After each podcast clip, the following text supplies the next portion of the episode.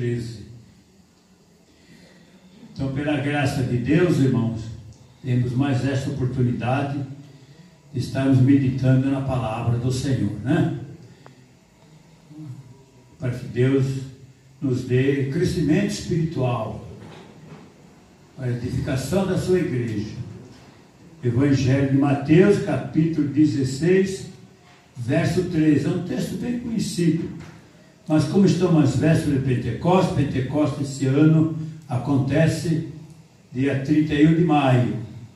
Hoje é 24 de, de maio, né? próximo domingo. E essa nossa igreja, igreja do Deus vivo atual, claro que a igreja do Deus vivo eclesiástico nasceu lá no Pentecostes. E vai fazer agora, no próximo Pentecostes, 2020 anos. Isso também é aproximado, né? Há uma diferença de anos no calendário. E a nossa igreja vai fazer a nossa, agora, registrada, 60 anos, né? Oficialmente ela nasceu em Pentecostes de mil, 1960.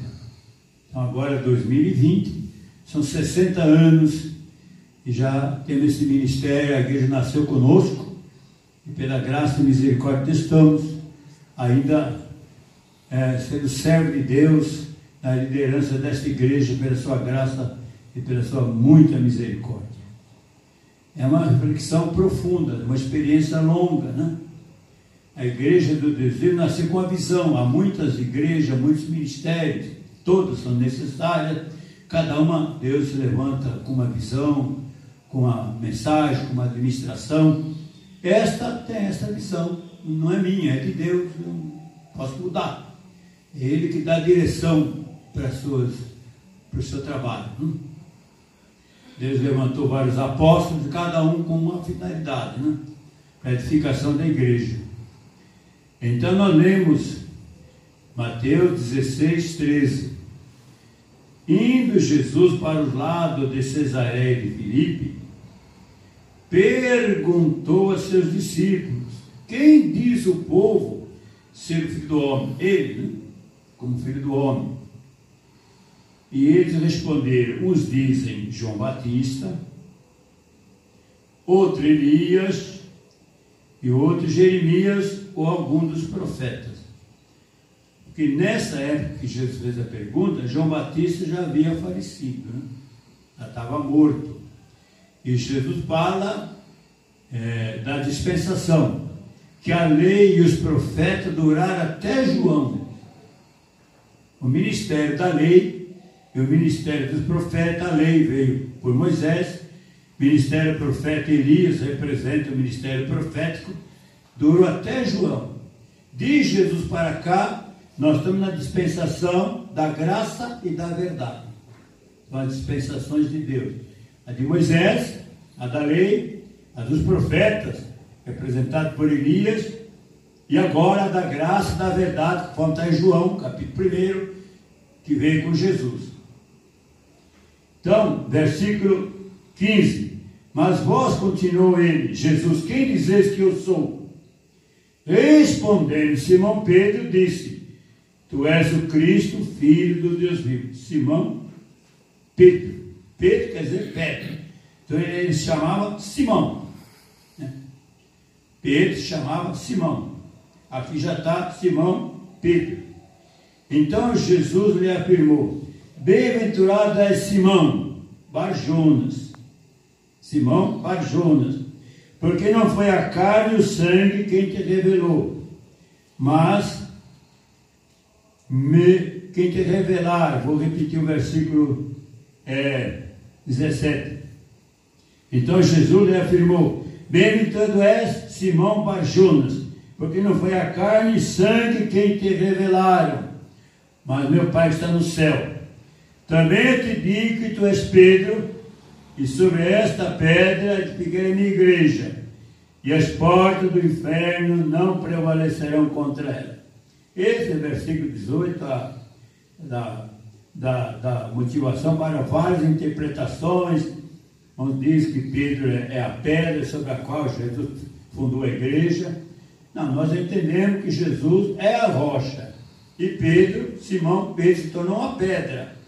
né, uma pedra, mas Jesus é a rocha sobre a qual a igreja foi edificada. Isso, no decorrer da mensagem, se esclarece isso melhor ainda, com a graça de Deus.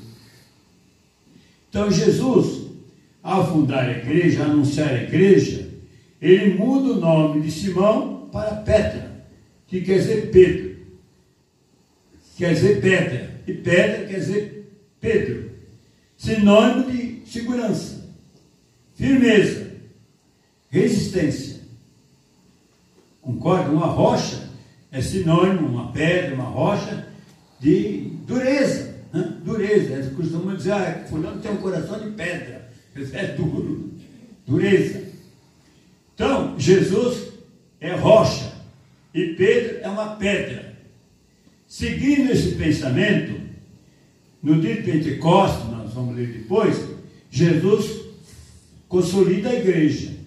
Mas antes de nós lermos essa passagem, nós vamos ler a primeira carta de Pedro, no capítulo 2, no versículo 2.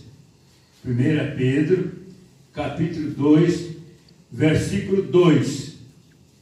Desejai ardentemente, como criança recém-nascida, o genuíno leite espiritual, para que por ele vos seja dado crescimento para a salvação. Então o cristão nasce criança na fé. Precisa, como uma criança fisiológica, normal, precisa de leite, inclusive o leite materno, né? O cristão precisa do leite. Cristão, criança na fé. Para ver crescimento. Crescimento, se tornar adulto, se tornar consciente, se tornar responsável, se tornar maduro. Compreende? Vamos seguir esse pensamento de Pedro. Versículo 3. Se é que tem experiência de que o Senhor Deus é bom, chegando-nos para Ele, Jesus, a pedra que vive, rejeitado pelos homens, mas para com Deus eleita e preciosa. Então, Pedro é uma pedra, mas Jesus é a rocha. Pedro está apontando que Jesus é a pedra preciosa, ele não é a pedra principal da igreja, é Jesus a pedra principal. Ele é uma pedra menor. Ele prossegue continuando essa linha de pensamento, dizendo: olha, também vós mesmos, como pedras que vivem, sois edificados casa espiritual para ser de sacerdócio santo, a fim de oferecer sacrifícios espirituais agradáveis a Deus por intermédio de Jesus Cristo. Presta atenção. 5 de 1 Pedro. Também vós mesmo, como pedras que vivem. Pedro segue a linha do pensamento. Jesus, que é a rocha, chama ele de pedra. E ele escreve para a igreja que a igreja também deve ser pedra. Isto é, nasce criança, mas deve crescer na fé, deve desenvolver esta fé. Olha, é um raciocínio, tá certo? Se você acompanhar, não se distrair, se interessar, né? Que nem todos têm ouvido para ouvir, é aqueles que Deus chama. Né? É importante, com a graça de Deus. Pedro, que é pedra, está seguindo essa, já que Jesus é a rocha, para você ser parceiro de uma rocha, tem que ser uma pedra. Se for um torrão que se esmiuça com nada, não precisa para nada. Tem que ser resistência, firmeza, dureza. Não é verdade? Pedro, então, está dizendo: que a igreja que Jesus está fundando e fundou no dia de Pentecostes é uma grande pedra para ser igreja do Deus vivo. Pedra. Eu, você, Deus nos chama para nós crescermos na maturidade para chegar a ser pedra. Por que tem que ser pedra? Olha o que ele fala aqui. Versículo 5 também vós mesmo, como pedras que vivem, sois edificado casa espiritual para ser sacerdócio santo, a fim de oferecer a Deus o quê? Sacrifícios espirituais agradáveis a Deus por intermédio de Jesus Cristo. Primeiro quem ofereceu sacrifício? Jesus. Ofereceu o corpo dele em sacrifício para pagamento de nossos pecados. Graças a Deus. E depois o primeiro marco do Evangelho, Estevão. Segundo, Tiago, morto à espada. Se a igreja quer continuar criança, irmão, esse é o critério de cada um. Mas se você quer fazer uma carreira na igreja, nascer criança, mas seguir, prosseguir, desenvolver, se tornar adulto. Criança não pode oferecer sacrifício. Quem pode se sacrificar? O adulto, se ele quiser. Se ele não quiser, paciência. A igreja de Jesus, fundada por Jesus, confirmado no dia de Pentecostes, foi para Roma. Como viviam os convertidos lá em Roma? Perseguidos pelos romanos. Nas cavernas, nas catatumbas fedorentas, com cadáveres. Se reuniam em catatumbas. Não é essa igreja dos dias de eu não criticando, estou falando das diferenças. É, tudo é de Deus, né? Uma igreja gloriosa, portentosa, com templos bonitos. E eles defenderam a fé, graças a Deus, a esses mártires. Essa igreja pedra apostólica do tempo de Jesus, Evangelho chegou até nós, irmão. Senão nós nem teríamos conhecimento do Evangelho. Compreendo, não sei se nós vamos conseguir passar esse evangelho para frente, viu? A geração de agora. Tomara que Deus nos ajude, né? Estamos aqui. Mas eles, graças a esses homens do passado, mártires, pedras, firmes na fé, é que o Evangelho chegou até nós, graças a eles. Eles pagaram um preço muito alto, suas próprias vidas. Você sabe lá em Roma, ah, o desafio era esse, né? Quando eram perseguidos, presos, e diz, olha, nega Cristo ou então morre. E reconhece Nero como rei, né? Como Deus. Preferiam morrer do que negar Jesus. Né? Morrer, perder a vida, irmão. Isso é, quer dizer pedra, firmeza, abraçou a fé e é firme na fé. Cresceu na fé adulto na fé. Não oba-oba só. Não criticando, só apenas dizendo que a fé tem um começo. A gente é criança, desenvolve a fé e chega a ser adulto. Esse é o plano de Deus com todo cristão. O crescimento. Por isso, a igreja é necessária. Então, esta, esta mensagem tem o objetivo de explicar a razão da igreja. Entendeu? explicar um pouco. Dá um toque no assunto, né? Isso é muito profundo. Será que os irmãos, nós queremos seguir essa linha, irmão, de crescimento, não fugir da luta, não entregar os pontos, usa a fé, joelho no chão, bate, Deus atende, vamos atravessar as lutas, vamos sair vitoriosos das lutas, né? das lutas. Que quer dizer com vitória, uns entendem vitória da carne, eu me refiro à vitória do Espírito, né? Mas a vitória em Cristo, com a graça de Deus. Por isso, igreja, eu gostaria de ler então a carta do apóstolo é, Paulo a Timóteo, a primeira.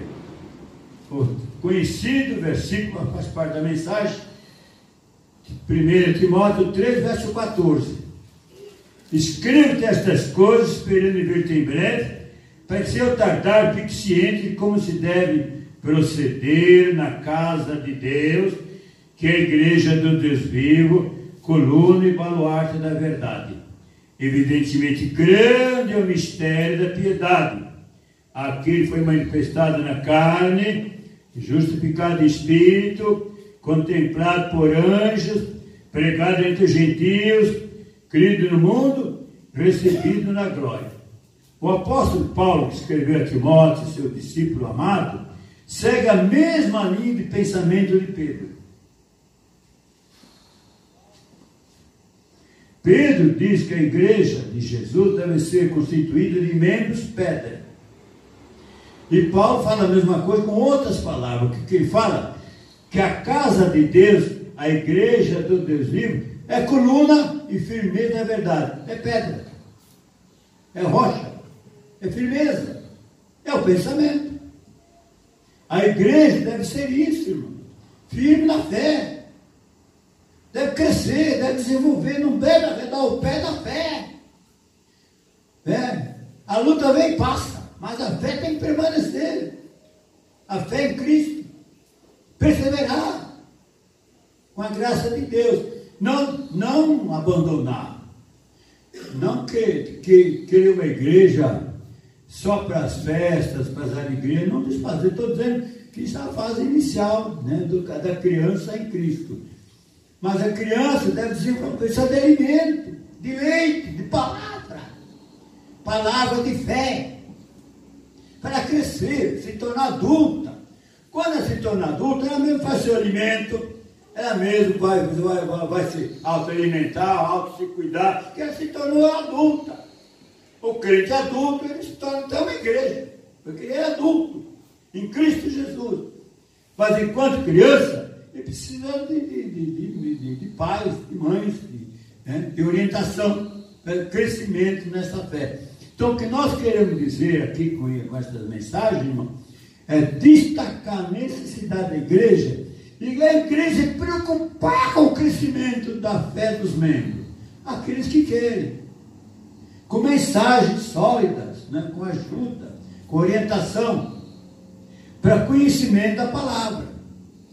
Nós estamos ainda, então, em carta do apóstolo Timóteo, a primeira, capítulo 3, verso 14. Por que Paulo escreve isso, irmão? Paulo conheceu a vida de Pedro. Né? Inclusive, que ele negou Jesus e tudo mais. Paulo foi o principal causador na morte de Estevão. Então Paulo começou na, na fé, não com oba-oba, com alegria. Ele viu Marte na frente dele, ele viu um homem de fé, Estevão, morto a pedrada. E Jesus apareceu a Paulo. Nossa, Paulo nasceu, nasceu um gigante na fé. Glória a Deus. E ele escreve isso com, com, com, com, com conhecimento com força. Ele está apto a escrever isso. A igreja do Deus vivo, do Deus vivo, que é a igreja que Jesus fundou, deve ser formada por membros pedra. Como Jesus falou para Pedro, que quer dizer pedra. Você vai ser uma pedra daqui para frente. Né? Com a graça de Deus, parceiro da rocha sobre a qual a igreja é, é, está, está, está fundada. Aleluia. Mas a maioria dos cristãos hoje não quer isso. Não. Quer uma igreja de paz e amor. Não pode ter luta, não pode ter perseguição, só alegria. Isso ainda é criancice. Você sabe que na carta do apóstolo Paulo a Coríntios, na primeira, Paulo fala, eu não vos pude falar, capítulo 3, 1 Coríntios, capítulo 3, eu não vos pude falar como uma crente espiritual, mas crente carnal, crente criança ainda, o espírito não cresceu, a carne está adulta e o espírito está criança, né? há um desequilíbrio, e, e, porque ainda vocês são carnais, leite vos dei, não vos pude dar palavra sólida, Pedro está dando leite para os cristãos ainda. É, leite para criança, para crescer. Que Pedro já tinha passado por uma experiência muito grande. Ele estava mais maduro na fé. Já tinha sido preso, né? já tinha sido é, açoitado por causa do Evangelho. Ele estava adulto na fé. Enquanto a igreja estava criança na fé. Na fé. Então, quando Paulo escreve aos Coríntios, o apóstolo Paulo, ele é adulto e aquela igreja ele considera criança. Na fé, precisava amadurecer, precisava crescer. Amadurecimento leva tempo, né, igreja? Uma criança leva até, até os 6, 7 anos uma criança. Depois, certa idade, é adolescente. Depois é um jovem. Depois é um moço. Depois é um adulto. Leva 20, 30 anos chegar a ser um adulto. A igreja é assim também, irmão. A pessoa crescer na fé, se perseverar, ele vai crescer. Mas tem um tempo. Vai, vai enriquecendo experiência, vai superando dificuldade, vai se estabelecendo e vai consolidando a sua fé. Por isso a necessidade da igreja. Nossa mensagem hoje, o, o, o teor dela é mostrar a necessidade da igreja, viu? Essa, essa é a nossa finalidade, porque hoje, com essa pandemia do coronavírus, e Deus que abençoe, muitas pessoas fazendo culto em casa, não tem nada demais. Só que não pode abandonar a igreja, pelo menos no domingo, uma vez por semana, deve vir para a igreja. Nós vamos entrar nesse assunto por quê? Por quê? Né? Com a graça de Deus. Porque a igreja, irmão, consolidada, ela cresce, viu? É a igreja que deve crescer. Aleluia, Jesus. Olha, nós vamos dizer o seguinte. Eu vou ler, eu vou ler ainda agora, Evangelho de João, no capítulo 6. Evangelho de João, capítulo 6. Alguns versículos, né, irmão? Não todo o texto de João 6. Então, Deus que abençoe. Estamos perto aqui de João. Amém. É, João capítulo 6. Vou ler o versículo 22. 22. Quando Jesus multiplicou os pães numa região deserta, Muitos comeram dos pães, né? Depois que ele andou por sobre o mar, ele apareceu no outro, noutra cidade, e aí procuraram Jesus lá e não encontraram. Então vamos ler o versículo, versículo 22, né? No dia seguinte, a multidão que ficara do outro lado do mar notou que ali não havia senão um pequeno barco e que Jesus não embarcara nele nem com seus discípulos, tendo estes partido sós. Entretanto, outros barquinhos chegaram de Tiberíades, perto do lugar onde comeram pão, tendo o Senhor dado graça. Quando, pois, viu a multidão que Jesus não estava ali, seus discípulos, tomaram os barcos e partiram para Cafarnaum à sua procura. E tendo encontrado no outro lado do mar, perguntaram, mestre, como chegaste aqui? Respondeu-lhe Jesus, em verdade, em verdade vos digo, Vós me procurais, não porque vi sinais e cresce, vou acrescentar isso, mas porque comeste os pães e vos fartaste. A multidão comeu aquele pão, se fartava, naquele tempo a carecia era muito grande. Você sabe que havia os ricos e não havia classe média, né? Ou era rico ou era mendigo, né? Deus, misericórdia. Hoje, graças a Deus, tem uma classe média, né? Uma classe remediada né? Deus que abençoe. Tem um certo conforto ainda para viver, né? Então, eles comeram pão multiplicado por Jesus, mas não creram em Jesus. Nem sempre o milagre, irmão, leva a pessoa a se converter. Viu? A pessoa ganha bênção, ganha graça, mas não se converte para salvação. Salvação é uma mensagem específica, a salvação da alma. É uma mensagem específica. Milagre é uma coisa, salvação é diferente. Nós temos conversado aqui em nossas mensagens, o Espírito Santo orientado, irmão, que a fé do Velho Testamento, a fé bíblica, a fé divina, é a fé criadora. É a fé com qual Deus criou, e até hoje, tudo certo, céus e a terra. Jesus, quando amaldiçoou aquela, aquela figueira, ele fala para os apóstolos: se vocês tiverem fé, vocês mudam a montanha de lugar, mas não salva. Não salva. Então a fé bíblica é a fé criadora, não salva. Pode acontecer milagre, a pessoa é pecador, continua pecador, ganha as bênçãos de Deus e não reconhece. Agora, Jesus trouxe a fé cristã, a fé que salva.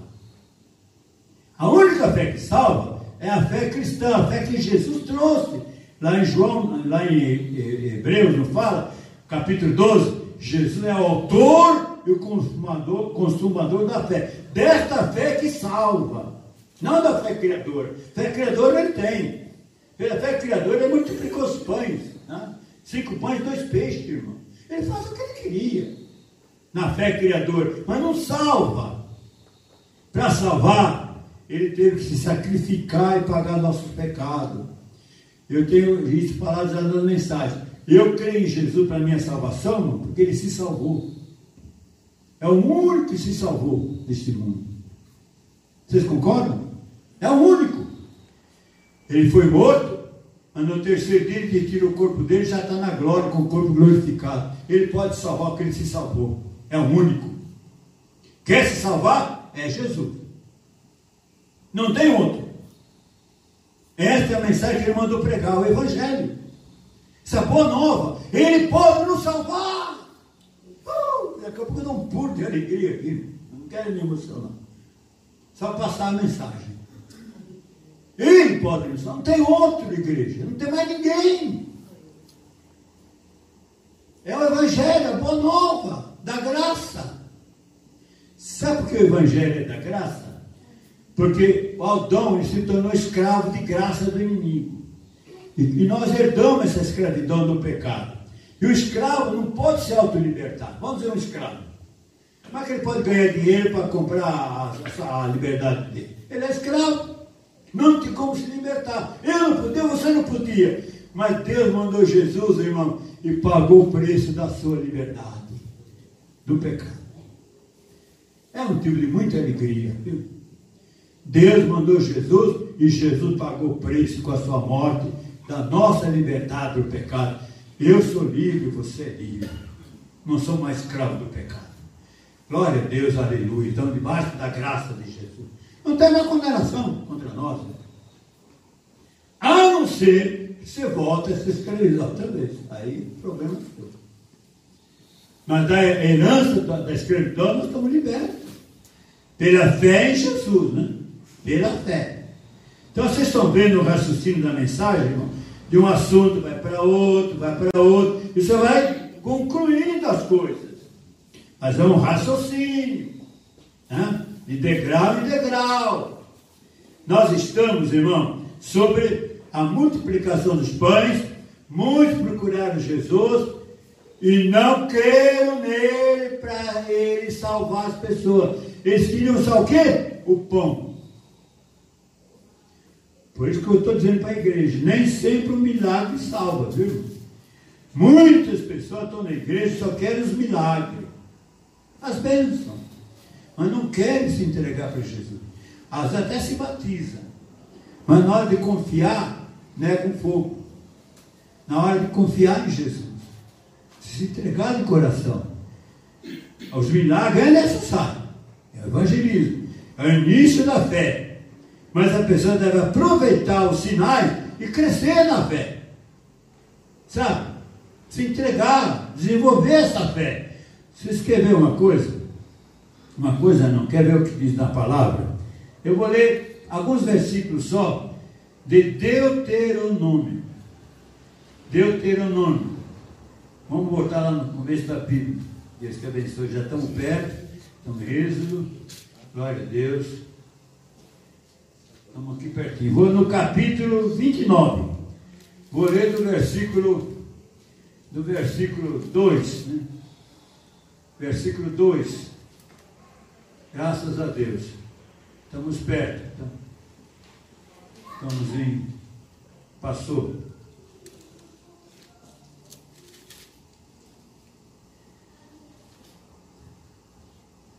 Se tivesse aquela coisinha.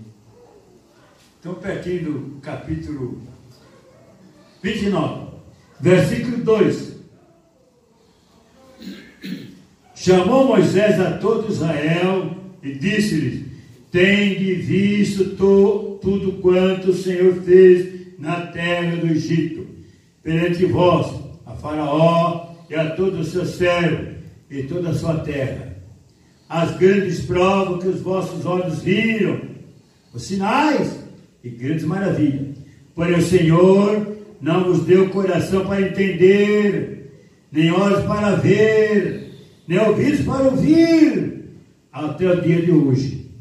40 anos conduziu pelo deserto, não envelheceram sobre vós as vossas roupas, vossas vestes, nem se caçou no vosso pé a sandália. Pão não comeste e não bebeste, vinho nem bebida forte, para que soubeste que eu sou o Senhor, vosso Deus. 40 anos no deserto, o sapato, irmão, não estragou. Você tem algum sapato que dura mais de um ano? Pode ter algum outro, né? A roupa não envelheceu. Eles não tinham pão comum, eles foram sustentados pelo maná caía do céu, né? Todas as manhãs. E não tiveram olhos para ver o milagre. É Deus que revela, viu? Se Deus te revelou Jesus, você está aqui, você está ouvindo essa mensagem, você é um privilegiado, um eleito, um predestinado, um chamado por Deus. Muitos poderão ouvir essa mensagem, nem vão se interessar, se ouvirem, que alguns nem querem ouvir a palavra de Deus. Mas Deus chamou você. Só isso é motivo de grande alegria, viu? Os probleminhas desta vida que é secundário. Com Jesus você tira de letra, viu? Deus nos dá força para atravessar. Sem quem tem Espírito Santo. Vocês viram que Deus tirou um povo do, do Egito, diz perto de um milhão de pessoas, né? Quantos entraram na terra prometida? Josué e Caleb. Josué e Caleb. É a família de Caleb. Dois, assim, dois, entraram na terra prometida. Os outros todos foram rejeitados. Deus rejeitou eles no deserto. Deixou eles andar lá 40 anos para depois entrar na terra. Porque não agradaram a Deus. O Evangelho é quase a mesma coisa. Deus chama muitos, irmão. Para entrar no reino de Deus, Jesus falou: se esforcem por entrar pela porta estreita. Se esforcem. Vale a pena. Se esforcem. Quem se esforça se apodera do reino de Deus. Se esforcem. Vamos prosseguir mais um pouco, irmão. Eu quero ler agora para a igreja. Queremos ler para nossa, a nossa mensagem, sem perder o, o, o assunto que nós queremos chegar lá. Em Romanos. Romanos capítulo 12, verso 5. Carta do apóstolo Paulo aos Romanos, capítulo 12, verso 5. Com a graça de Deus. Já estamos aqui em 12, porém o verso 5. Assim também nós, conquanto muitos, somos um só corpo em Cristo e membro um dos outros. Então a igreja é o corpo de Cristo. E Paulo está dizendo, somos muitos, mas em Cristo é um corpo só. Somos membros do corpo de Jesus. Eu sou membro, você é um membro, né? Todos nós somos membros. Mas vou prosseguir agora. O assunto é a igreja. Por que, que é necessária a igreja? 1 Coríntios, capítulo 10. 1 Coríntios, capítulo 10, versículo 16. Porventura, o caso da bênção que abençoamos não é a comunhão do sangue de Cristo, e o pão que partimos não é a comunhão do corpo de Cristo? Porque nós, embora muitos, somos unicamente um pão, um só corpo. E todos participamos do único pão, que é o corpo de Cristo. Então todos nós estamos no corpo de Cristo. O corpo é a igreja. Cristo está na igreja. Então, você e eu não posso sair fora da igreja. Pode fazer culto doméstico, é claro. E isso é bom, que Deus abençoe. Mas não pode também desligar da igreja. Tem que ter, a igreja, ela, quando ela está reunida, ela é igreja. Você não está reunido, você está lá, o outro está lá, o outro está lá, cada um no seu lugar. Quando ela se reúne, ela é o corpo de Cristo, unida naquela hora. Deus usa todos, né? um canta, outro louva, outro é músico, outro é cantor, outro é pregador, outro toma. Cada um faz a sua, a sua, a sua função. Por quê? Olha, eu estou ainda, eu estou ainda na, na, na, na carta aos Coríntios, capítulo 11, Agora, a própria palavra de Jesus. 11, verso 24, quando ele ministra a ceia. E tendo dado graça, partiu e disse: Isto é meu corpo, que é dado por vós. Faze isto em memória de mim. O que, que Jesus deu para a igreja? O corpo dele. Representado no, no pão, no cálice. Né? Mas é o corpo. Olha a função de corpo. Viu? Olha a função de corpo. Vou ler agora 1 Coríntios capítulo 12. Vou começar a leitura no versículo 12. Porque assim como o corpo é um, e tem muitos membros, e todos os membros, sendo muitos, constituem um só corpo, assim também com respeito a Cristo. Pois, em um só Espírito, todos nós fomos batizados em um corpo, quer judeu, quer grego, quer escravo, quer livres, e a todos nós foi dado beber de um só Espírito. Que também o corpo não é um só membro, mas muitos. Se disser o pé, porque não sou mão, não sou do corpo, nem por isso deixa de ser do corpo. Se o ouvido disser, porque não sou ouvido, não sou do corpo, nem por isso deixa de eu ser. Se todo o corpo fosse olho, onde estaria o ouvido? Se todo fosse ouvido, onde o fato? O que eu quero dizer é o seguinte, igreja, o pé. Se eu tirar o pé da minha perna, o pé está lá, qual é a utilidade do pé? O membro fora do corpo não tem utilidade. Não tem utilidade. O membro, para ter utilidade, tem que estar no corpo. E o corpo é a igreja. A mão. Você não pode dizer que não precisa da mão. Né? Nem o olho, por exemplo, não precisa da mão. Precisa da mão.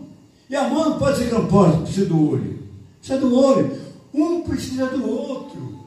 Nós aqui, um precisa do outro. Por mais simples que seja, está na igreja, é membro. O corpo. Se você pegar o olho, tirar do, do, das suas. pôr o olho do lado, por que, que ele serve? Na sua, na sua face, ele está olhando, o cérebro registra as imagens. E o cérebro comanda tudo. Então, membro, então, esta mensagem tem esse objetivo de mostrar a necessidade da igreja, da união dos membros. Esse é o objetivo desta mensagem. Que um precisa do outro. Forma um corpo. E o corpo forma um corpo completo, tem todas as atividades a perna anda, a mão gesticula, o olho enxerga, o cérebro coordena as, funções, né? E tudo mais. Os organismos e os, e os outros órgãos, o fígado faz sua atividade, o coração bate sem parar, e por aí adiante. Eu não sou especialista para falar na anatomia do corpo humano, mas do ponto de vista religioso, tá bom? A graça de Deus. Um, um membro fora do corpo, é só ele não exerce a função dele. Então é inútil lá, jogado do lado. O cara tem até o transplante, né? Arranca o órgão de uma pessoa, planta no outro lá, misericórdia, para ter utilidade, porque senão não tem utilidade. Irmão, eu e você tem utilidade na igreja, que é o corpo de Cristo. Concordam? Claro! Claro! Então, esta, objetivo desta mensagem, resumindo, irmão, Jesus é a rocha eterna, rejeitada pelo mundo, pelo judaísmo, né? pelo Israel. Mas tem os que aceitaram. E sendo Jesus uma rocha, ele escolhe membro que se torne pedra. Por causa de Pedro. Foi fraco, negou Jesus, mas depois do dia de Pentecoste, recebeu a unção de coragem, de ousadia, tornou-se pedra. Jesus anunciou que ia ser pedra, Pedro, pedra. Tornou-se pedra. E está escrevendo para nós cristãos, Deus nos aceite com o projeto, nós tornamos pedra no, no meio que você é. Será qual é a sua função? Seja firme nessa função que Deus te colocou. Se te der outra, Deus abençoe. E todos os membros, irmãos unidos, formam um corpo. E o corpo continua pregando o evangelho. Porque se ouvir o evangelho de quem? De um membro de igreja. Um membro disse, olha, estou numa igreja abençoada, vamos lá. E você veio, alguém te trouxe. Uma igreja. A igreja ganha as almas, os ovelhos geram, né? As ovelhas geram as almas. Mas a ovelha ganha, consolida. Então a igreja é necessária. Então nós devemos ter nossas reuniões residenciais e absolutas e maravilhosos, viu? Mas devemos também congregar na igreja. Tem uma igreja, irmão. Eu sou membro, eu congrego, quero o corpo de Cristo ali, tem a minha função, Deus me colocou ali. Sabe Deus por quê? Você está ali que Deus te colocou, e você é um membro que é a função que você exerce na igreja, conforme você está ligado, e você tem a sua função ali, com a graça de Deus. Então, nós podemos ainda acrescentar uma palavra mais agora, em Efésios. Em Efésios. Vou ler Efésios capítulo 1, versos 22 e 23. E pôs todas as coisas debaixo dos seus pés, para ser o cabeça sobre todas as coisas, e o deu a igreja, a qual é o seu corpo. A igreja é o corpo de Jesus, a plenitude daquele que tudo enche em todas as coisas. Então a igreja é o corpo de Cristo na terra. Ali você está na igreja, você está em Cristo. Fora da igreja, você é cristão, mas parece que a igreja está no corpo de Cristo, né? A igreja. Efésios ainda. Efésios, capítulo 5. Efésios, aliás, é capítulo 4, verso 4. Perdão. Capítulo 4, verso 4. Há somente um corpo o Espírito, como também fosse chamado num só esperança da vossa vocação. Então, verso 5: Há um só Senhor, uma só fé, um só batismo, um só Deus e Pai de todos, o qual é sobre todos, e age por meio de todos, está em todos. Está somente um corpo. Né? É o corpo de Cristo. E a igreja é o corpo do Senhor. Pois bem, igreja. Então, eu quero concluir agora com a graça de Deus. Né? Eu vou voltar lá em Pedro, a primeira pedra, primeira, primeiro Pedro, no capítulo 2, vou ler o verso 24, só esse versículo agora. 1 Pedro 2, 24. Carregando ele mesmo em seu corpo sobre o madeiro os nossos pecados, para que nós, mortos para o pecado, Vivamos para a justiça, por sua chaga fosse sarados. Então Jesus, irmão, ele mesmo carregou no corpo dele. Os nossos pecados foi pregado no madeiro. Então aquela culpa que nós tínhamos diante de Deus, herdada de Adão, Jesus pagou. Pagou. Que quando a gente é escravo, para ser liberto, tem que pagar o preço. Ele pagou o preço da nossa liberdade. Pagou. Você está livre. Eu estou livre. Agora é a nossa vez. Jesus fez a parte dele. Isso é aliança. A parte dele, Jesus fez uma aliança conosco. Se sacrificou, paga o nosso pecado, nós estamos em liberdade. Mas o inimigo quer nos recomprar.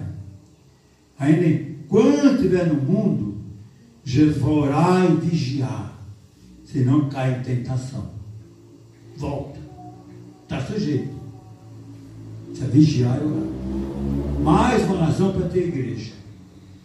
Um ora pelo outro, um ajuda o outro, a gente se perdoa, a gente se ama, e vai caindo, vai levantando, mas estamos nos tornando pedra. Cada dia que você guarda a fé, você está mais forte. Oh, glória a Deus, está mais experiente, está mais consolidado. Está crescendo. Tem que ser pedra para entrar no reino de Deus, senão o inimigo derruba, derruba outra vez lá. O Adão não tinha experiência, ele foi enganado, ele falou. Porque ele foi enganado, Deus mandou ajuda para nós. É a pessoa de Jesus. Mas agora a gente conhece a palavra, e isso é condenação, viu? Que a luz veio ao mundo, a ajuda veio, o socorro veio, Deus pagou o pecado, escreveu nosso nome no livro da vida, estão lá e alguns estão voltando para trás. Estão retrocedendo. Estão parando. Estão desanimando. Diz que há muitos desengrejados por aí. Nem mais vai na igreja. Volta para a igreja. Congrega na igreja. Quer forte, quer fraco, mas fica na igreja. Deus é poderoso para levantar o caído. E quem está de pé, vigia para não cair. Essa é a verdade. Quem está de pé, vigia para não cair. E quem está caído, está na Bíblia. Deus é poderoso para levantar, viu, irmão? Então, esta é a nossa mensagem, irmão. Pentecostes vem aí. Jesus fundou a igreja e quer que os irmãos cresçam, se tornem como ele é rocha, que ele foi uma pedra, que nós, quer que nós sejamos firmes na fé, corajosos, para a fé. Deus é comigo, Deus é contigo, se Deus é por nós, quem é contra nós? Vamos em frente, em nome de Jesus. Deus abençoe. Até a nossa próxima oportunidade.